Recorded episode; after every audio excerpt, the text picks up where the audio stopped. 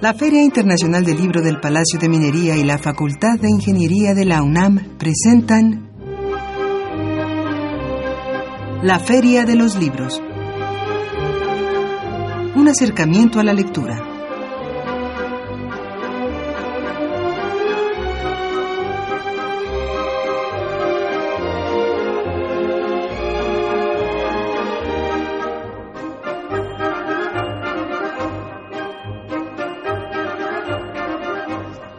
Amigos, muy buenas tardes. Esta es la Feria de los Libros, hoy lunes 29 de agosto del 2016. Los saludamos con el gusto de siempre en los controles técnicos Socorro Montes, Miriam Trejo Rodríguez en la producción y es un gusto saludar a Leslie Terrones aquí en esta mesa de conducción de la Feria de los Libros. Hola, ¿qué tal Leslie? Hola, muy buenas tardes y es un placer estar aquí con ustedes.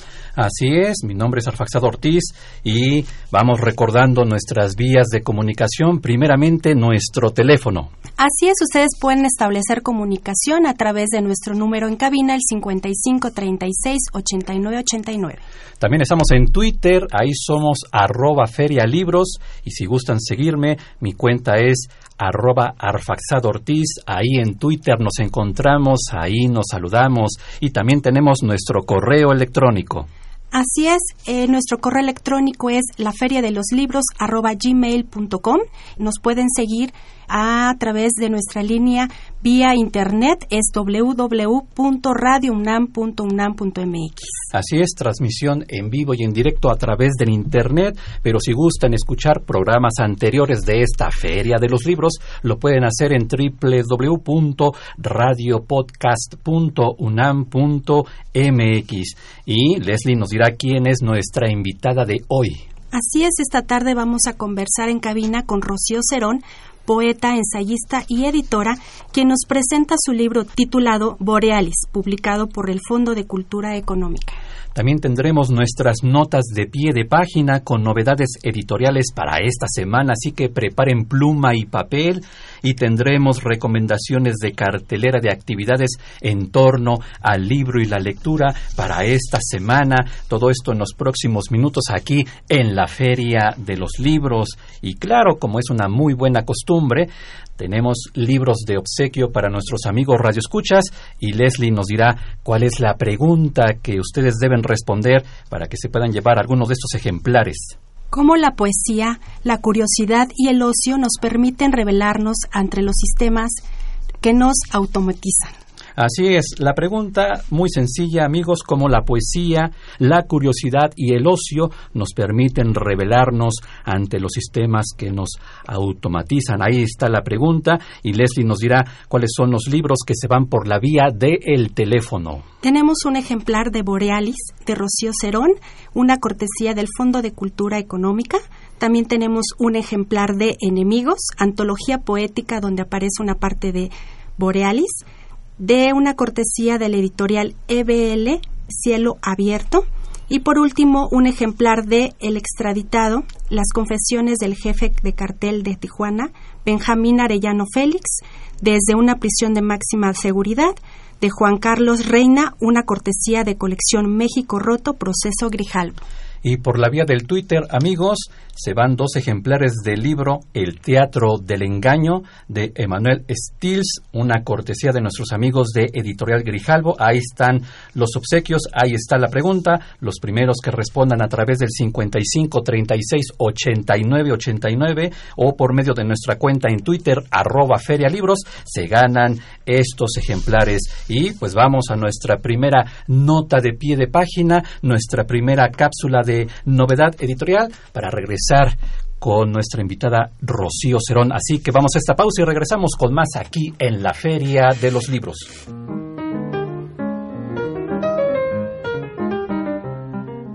Notas de pie de página.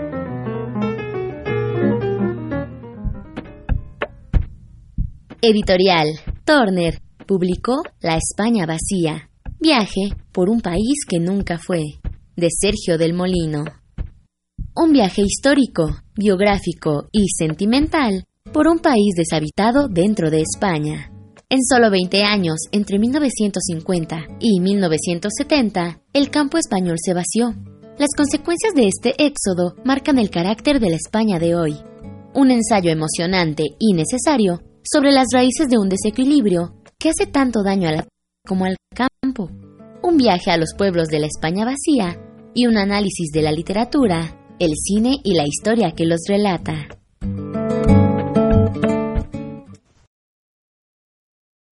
Colillas. Cientos de ellas al paso del mundo. A este lado del plano poco consuelo otorga el siglo, la nevera repleta de simulacros. Las sentencias se derriten al igual que las sábanas jamás dejarán de arrugarse. Reproducción de la reproducción del mismo cuadro. Llueve, junio de 1997. Llueve, junio de 1944. Llueve, junio de 2014. Llueve, junio de 1860. Esa bella mujer de malos modales corre veloz hacia el espejo. Esa hermosa figura llamada muerte. La voz de Rocío Cerón leyendo parte de su libro Borealis y es un gusto saludarte Rocío aquí en la Feria de los Libros. Muchas gracias, buenas tardes Arfaxat, Leslie, gracias por la invitación. Pues teníamos esta plática pendiente sobre Borealis eh, y es un placer retomarla eh, para que vayamos platicando sobre tu propuesta en este libro eh, Borealis. Y recuerdo la presentación que hiciste de este libro allá por el mes de mayo, si no recuerdo mal, en donde, eh, como hemos platicado en otras ocasiones, tu poesía trasciende lo escritural, el texto, y también ofreces a, en ese caso, el espectador un contenido de artes visuales, de música y obviamente la palabra de Borealis. Quiero preguntarte, para ir esbozando la entrevista, por un lado que nos platicaras sobre Borealis, el libro, hacia grandes rasgos, y Borealis cuando ya está inmerso en otras disciplinas.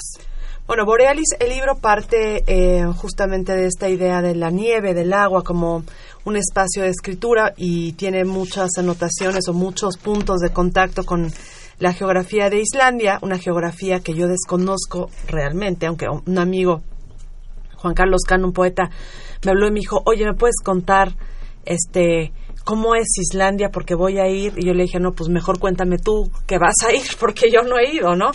Pero creo que justo la literatura y la imaginación es, es eso, es encontrarse con esas posibilidades, es imaginar esas cartografías. Y Borealis eh, habla sobre la escritura, un tema que me ha interesado desde Basalto, la idea de la escritura, la idea de los espacios, la idea de la escucha, Borealis es un libro profundamente escucha, está lleno de esos sonidos de la estática de la aurora boreal y cuando pasa justamente estos vocablos, estos alisos, ¿no? todo, todo esto que tiene que ver con el viento y con, con, lo, con lo, que lleva la palabra, em, tiene que ver con la, con la estática de estas auroras boreales y con la música que hay ahí, pero en un sentido ya escénico y trasvasando justamente todo, la, todo lo que está en el poema y amplificando sus sentidos y sus campos simbólicos con las artes visuales, o sea, con los visuales, en este caso de Rubén Gil, que es un artista de Pachuca, de Hidalgo, y con las texturas sonoras de Abraham Chabelas, que es un artista de Guerrero.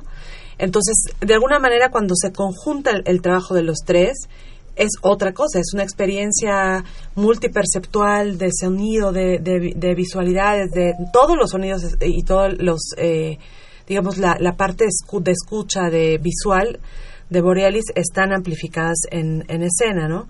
Aunque el libro sigue siendo libro, todo el tiempo sigue estando ahí el poema, ¿no? Claro, y que existen estos vasos comunicantes. Leslie.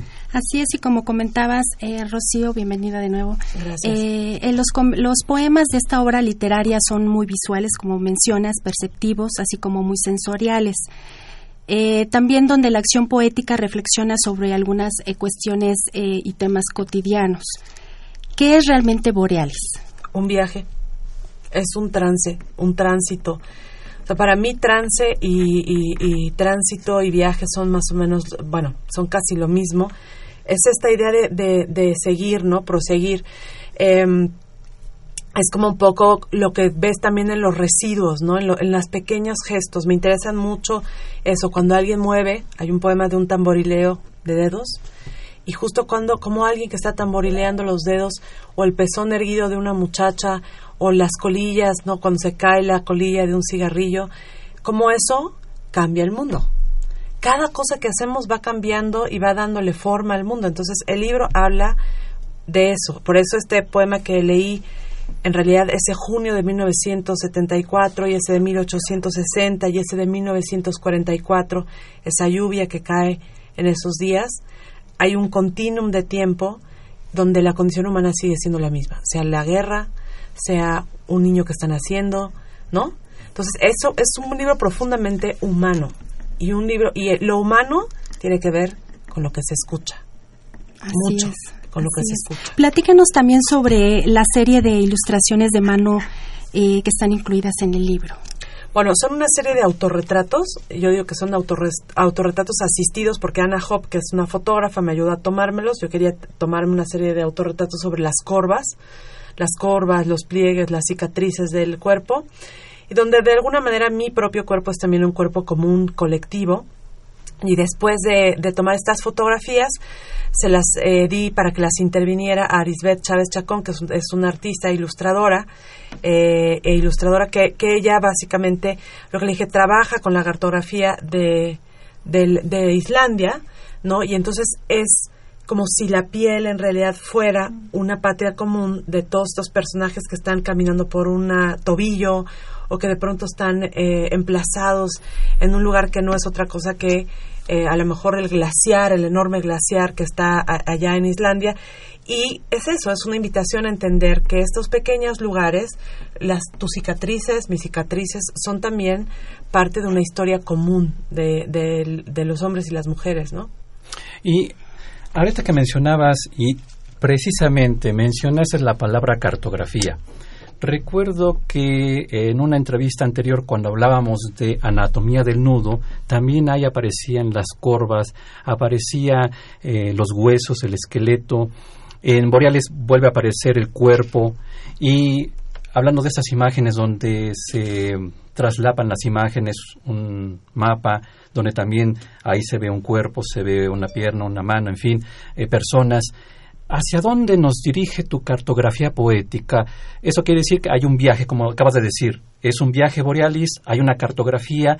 ¿Hacia dónde vamos con esa cartografía que nos da Rocío Cerón? Fíjate que es, interesante lo que me preguntas porque justo eh, en, viene septiembre, ¿no? Y entonces yo he estado así como ya dándole vueltas, como he escrito algunos poemas nuevos y todo tiene que ver con las colocaciones. O sea, sí, obsesivamente creo que, que, en mi obra hay muchos puntos de colocación. En Imperio aparecía una serie de coordenadas, ¿no?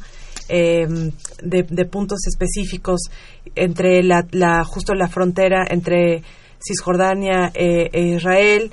Y entonces de pronto eh, todos estos movimientos de colocación yo creo que van llevando a seguir en el viaje, por ejemplo, hablar sobre las variaciones, ¿no? Me interesa, por ejemplo, tengo una serie de poemas que estoy empezando a escribir que se llaman 29 variaciones sobre la ausencia.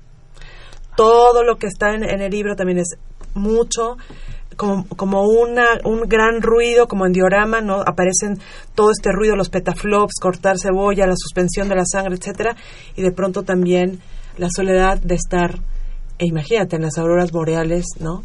Simplemente escuchando la estática del sonido de esas auroras.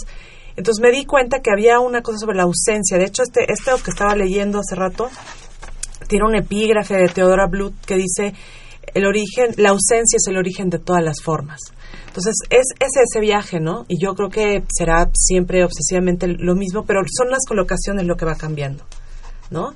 Eh, la niña, digamos, que está ahí preguntándose, curioseando, que es la misma niña que está al inicio de Borealis, que se pregunta dónde están los autómatas, las galaxias y demás, mientras al lado de su casa hay una balacera. Esa misma niña curiosa sigue estando y es, es muy biográfico.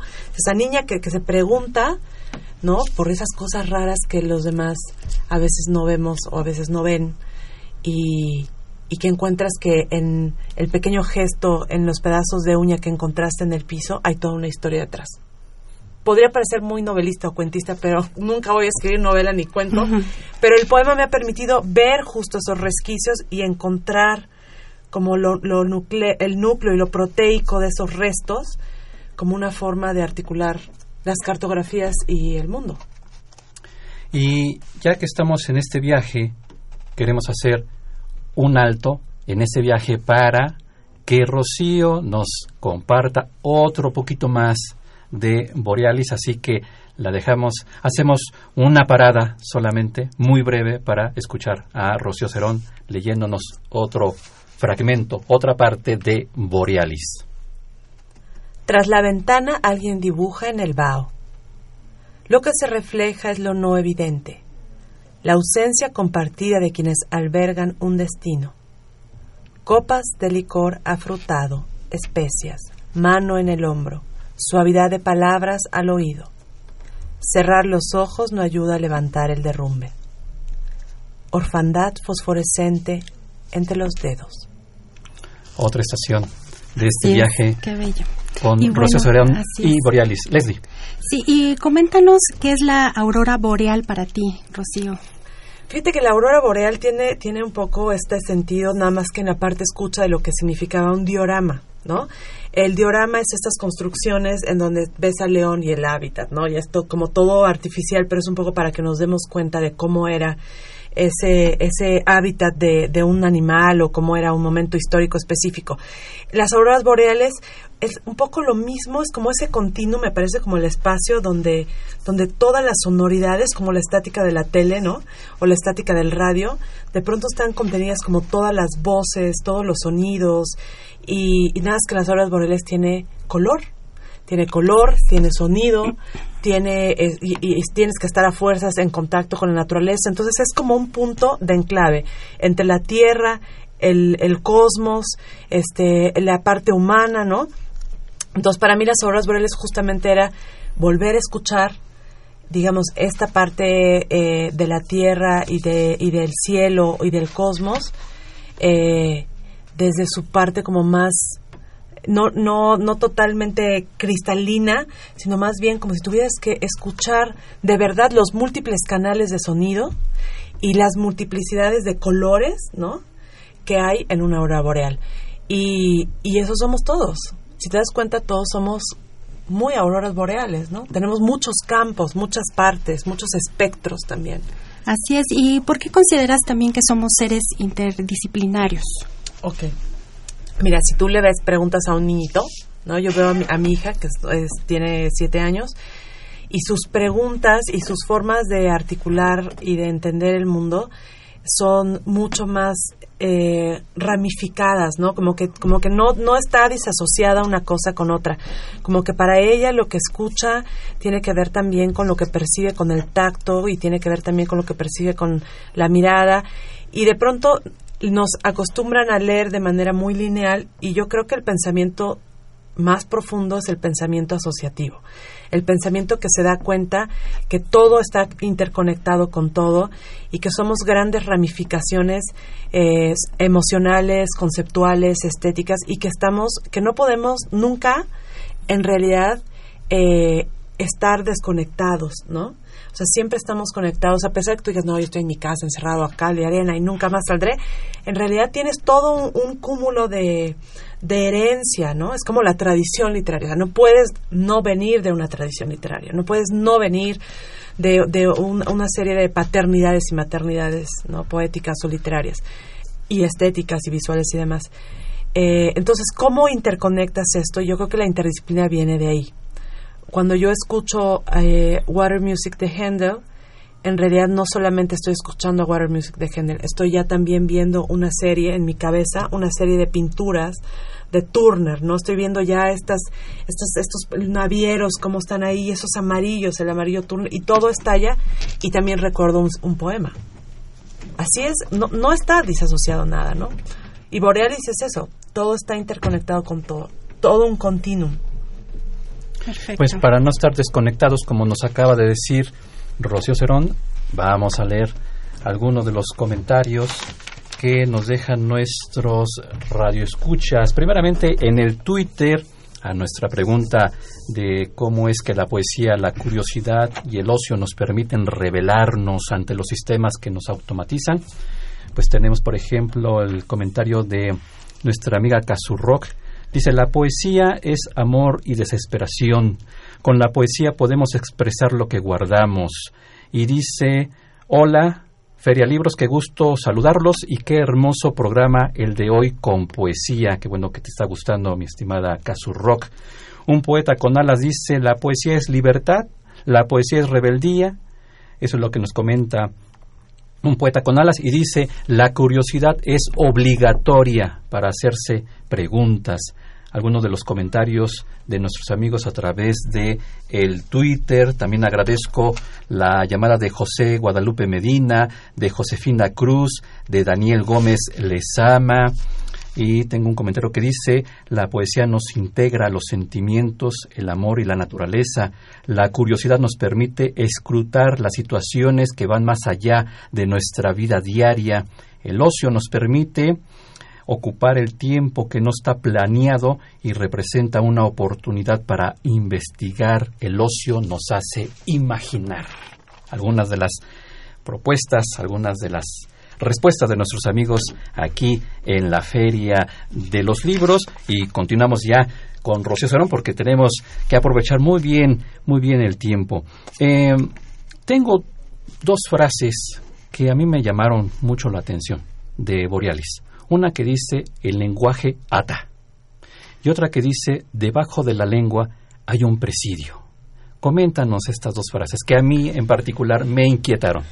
Bueno, primero el, el, lenguaje ata, pues sí, el lenguaje es, es todo, es la casa, es este, por eso eh, en, en inglés me gusta mucho la palabra the mother tongue, no, o sea, la lengua de la madre o la lengua, la, la, madre lengua o la lengua madre o como le quiera usted ponerle, en realidad ata, te afinca, te da estancia, te da, te da nación. O sea, yo siempre he pensado que la verdadera nación es la lengua. O sea, la, lengua, el castellano es, es, mi, es mi casa primera, ¿no?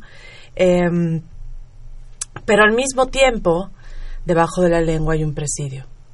O sea, quiere decir que, que también esa, esa, esa, lengua, ese lenguaje, es también una, un presidio. Y ese hablar, ese decir, es algo que te va, que te va em, acotando, por decirlo de alguna manera. Libera y acota. Es, es muy paradójico, pero, pero así es. Y el, y el poema te libera, pero al mismo tiempo te cuestiona tanto que de pronto se vuelve sí un presidio donde donde languideces, ¿no? Es como, como, la, como la búsqueda de ese silencio absoluto, como si el silencio absoluto fuera la liberación. Pero en realidad la liberación, la verdad, la verdad, y lo sabía, por ejemplo, Holderlin, o es dos caminos, o la locura o la muerte. Rocío, pues estamos llegando al final de nuestro programa, pero le queremos darle un giro a nuestro final. Despediré anunciando los créditos para dejar esos instantes a fin de que Rocío pueda leer el último fragmento, la última pincelada, la última estación que nos da de este viaje borealis, para que así esa palabra permanezca. Y después de Rocío Cerón, directamente nos vamos con nuestra cartelera. Así que voy despidiendo y agradezco a Leslie Terrones la elaboración del guion, la coordinación de invitados y claro que esté aquí en esta mesa de conducción de la Feria de los Libros. Fue un gusto estar aquí y los esperamos el próximo lunes en punto de las 14 horas. Hasta entonces. Así es, también gracias a Miriam Trejo Rodríguez en la producción, a Araceli Madrigal y a Montserrat Rosa, las voces de nuestras cápsulas, en los controles técnicos a don Humberto Sánchez Castrejón. Mi nombre es Arfaxado Ortiz y tenemos una cita el próximo lunes en la Feria de los Libros, 2 de la tarde, Radio UNAM 860 de amplitud modulada. Y mientras tanto recuerden que leer es estar vivo y a continuación la voz de Rocío Cerón. Cuerpos apoyados en gramática nodal. A esa mujer huirle por el costado derecho, tocarle con suavidad el pezón izquierdo. Nudo donde el canto es musgo, saliva, madreselva, yedra, ambos estrechados por urgencia. Nada habrá de salvarse Nivelación en la hora del residuo, luz sobre lodo, tierra recuperando forma, almendras y notas de locutorio en la bolsa del pantalón. umbral, dintel, red de silencio. Nadie vuela contracorriente. Nadie vuela. Hoy.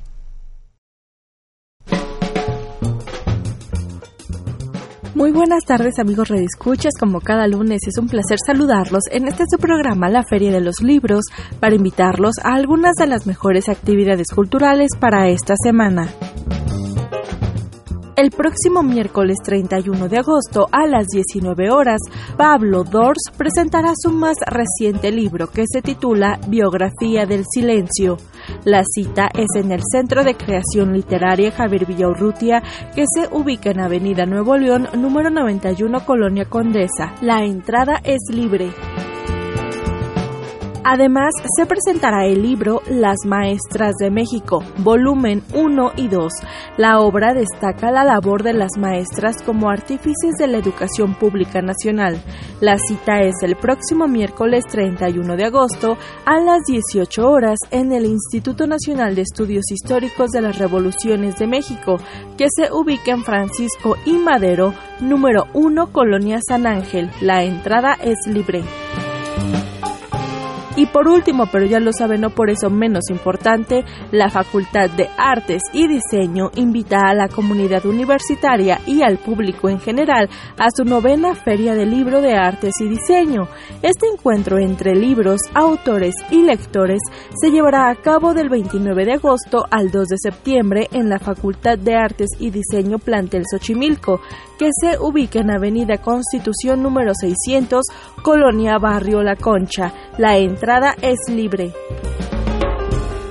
Les recordamos que si desean consultar estas y más recomendaciones pueden hacerlo a través de nuestra cuenta oficial en Twitter arroba ferialibros.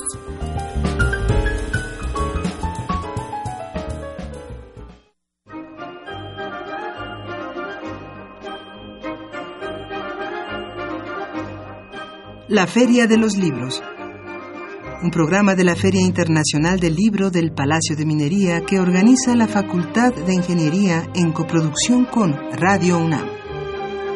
Idea original Fernando Macotela.